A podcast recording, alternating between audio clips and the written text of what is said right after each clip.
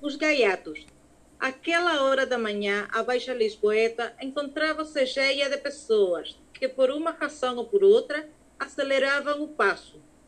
No Largo do Carmo, umas corriam para apanharem o autocarro, outras vinham passear o cãozinho à rua com o propósito de verem as novidades das montras.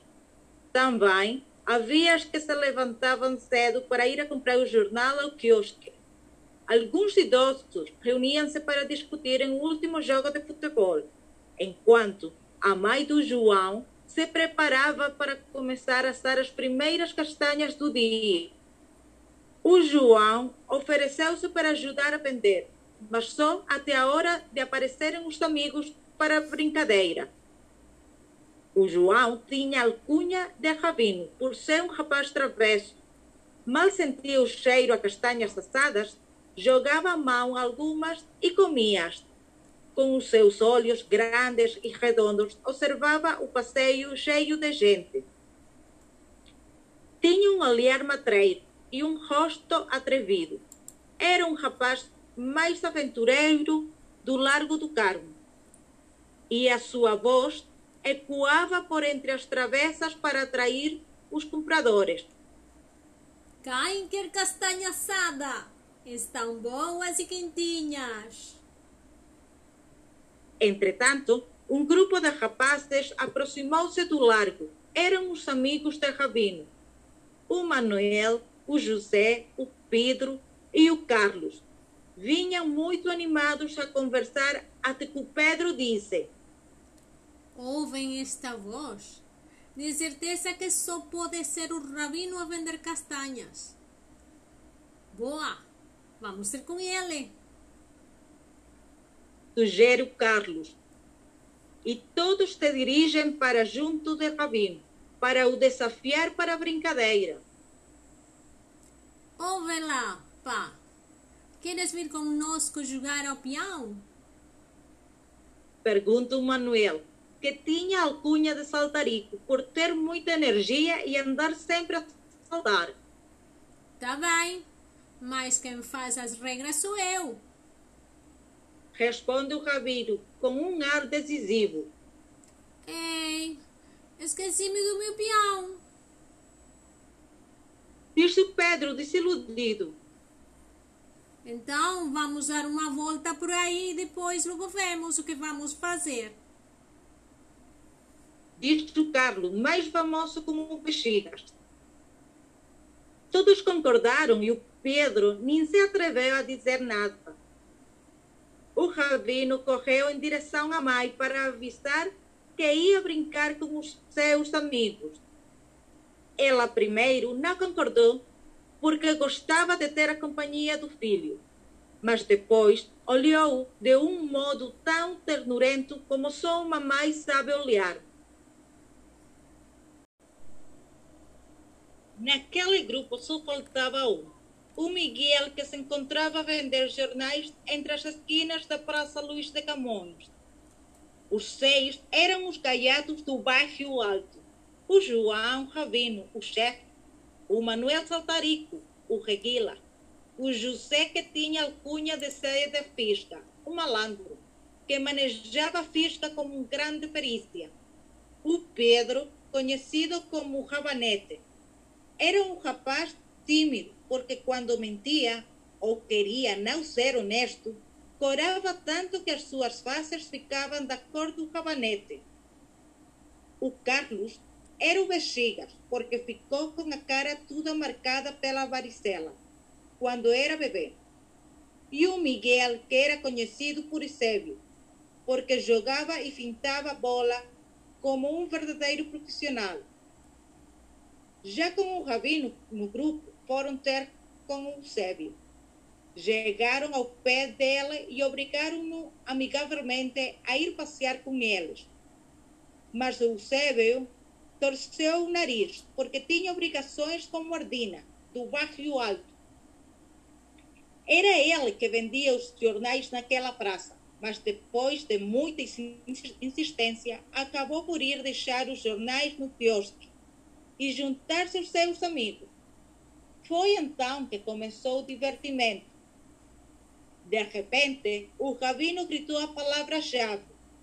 Agora! As crianças desataram a correr com as suas roupas marcadas pelas brincadeiras, atrás do elétrico número 15 para Belém. Acompanharam uma boleia agarradas aos ferros traseiros. Os seus rostos abriam-se num enorme sorriso. Os seus cabelos esboçavam por entre olhares indiscretos para os passageiros do elétrico enquanto o motorista gritava com eles porque não pagavam bilhete, mas o pior era se eles caíam e se magoavam. Os seis dias eram passados assim: jogos, partidos e brincadeiras. Costumavam colar moedas ao chão e depois ficavam a observar as pessoas que tentavam arrancá-las. É claro que eram logo descobertos porque riam a gargalhada, mas conseguiam contagiar as pessoas com a sua alegria. Realmente aqueles cérebros infantis fumegavam de ideias.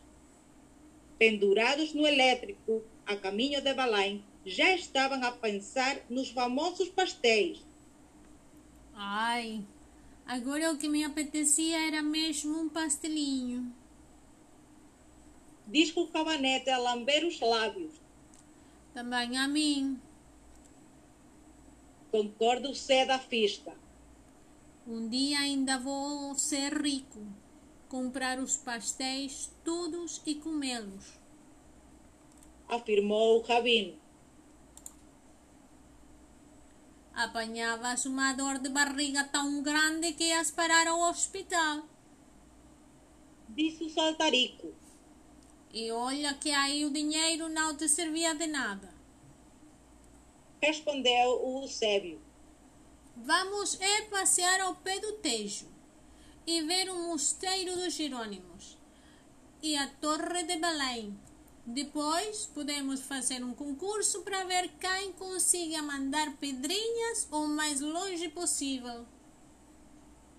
Diz o cabanete. Oh, isso não tem piada diz o rabino. Vamos mais é voltar para o Rocio, subir ao cimo do castelo de São Jorge e brincar às lutas contra os mouros. A ideia agradou a todos, e lá foram eles no sentido inverso ao de Belém, para a grande conquista. Ao chegarem ao cimo do castelo, observaram a vista que se lhes deparava e o cabino diz: Meus bravos guerreiros, defensores da pátria, vamos marchar contra os canhões. Mas primeiro quero dizer umas palavras. É do cimo do castelo de São Jorge que eu vejo a minha cidade. Ela é linda e maravilhosa e enche-me de felicidade. Desataram todos a rir para esconderem uma lagramazinha que teimava em cair. Eram crianças de rua, não tinham grande cultura, mas eram honestas nos seus sentimentos. Eram camaradas que se defendiam como verdadeiros irmãos. Sentiam-se orgulhosos por terem um rabino como chefe. Aos seus postos! ordenava o rabino. E todos começaram a correr, cada um em direção ao seu canhão. Cansados da brincadeira, desceram a colina até a Praça do Pedro IV, Puxio. Quando viram a fonte no meio da praça, não resistiram. Tiraram os sapatos e foram molhar os pés. Por ali perto, um grupo de turistas andava a visitar Lisboa. Pararam à frente do teatro e ouve-se a voz do guia. Este é o Teatro Nacional Dona Maria II, um dos mais conscientudos em Portugal. Epa, olhem ali. disse o Zé da Fista. É um grupo de turistas. Vamos pedir flores a ti, Maria, e depois vamos vender. Ei, e eu vou pedir ao C, da, ao C a caixa de sapatos. Posso engraxar uns quantos e assim ganho alguns trocos. Disse o Bexigas. Depois de meter em conversa com os turistas, conseguiram ganhar algumas moedas que serviram para comprar guloseimas. O rabino guardou as suas moedas para os anos de Eusébio. Ele sonhava oferecer-lhe aquilo que o seu amigo mais queria: um bilhete para subir ao Cristo Rei. Subiram a Chiado a pé e o rabanete sugeriu: Ei, Malta, vamos entrar na igreja? Para quê?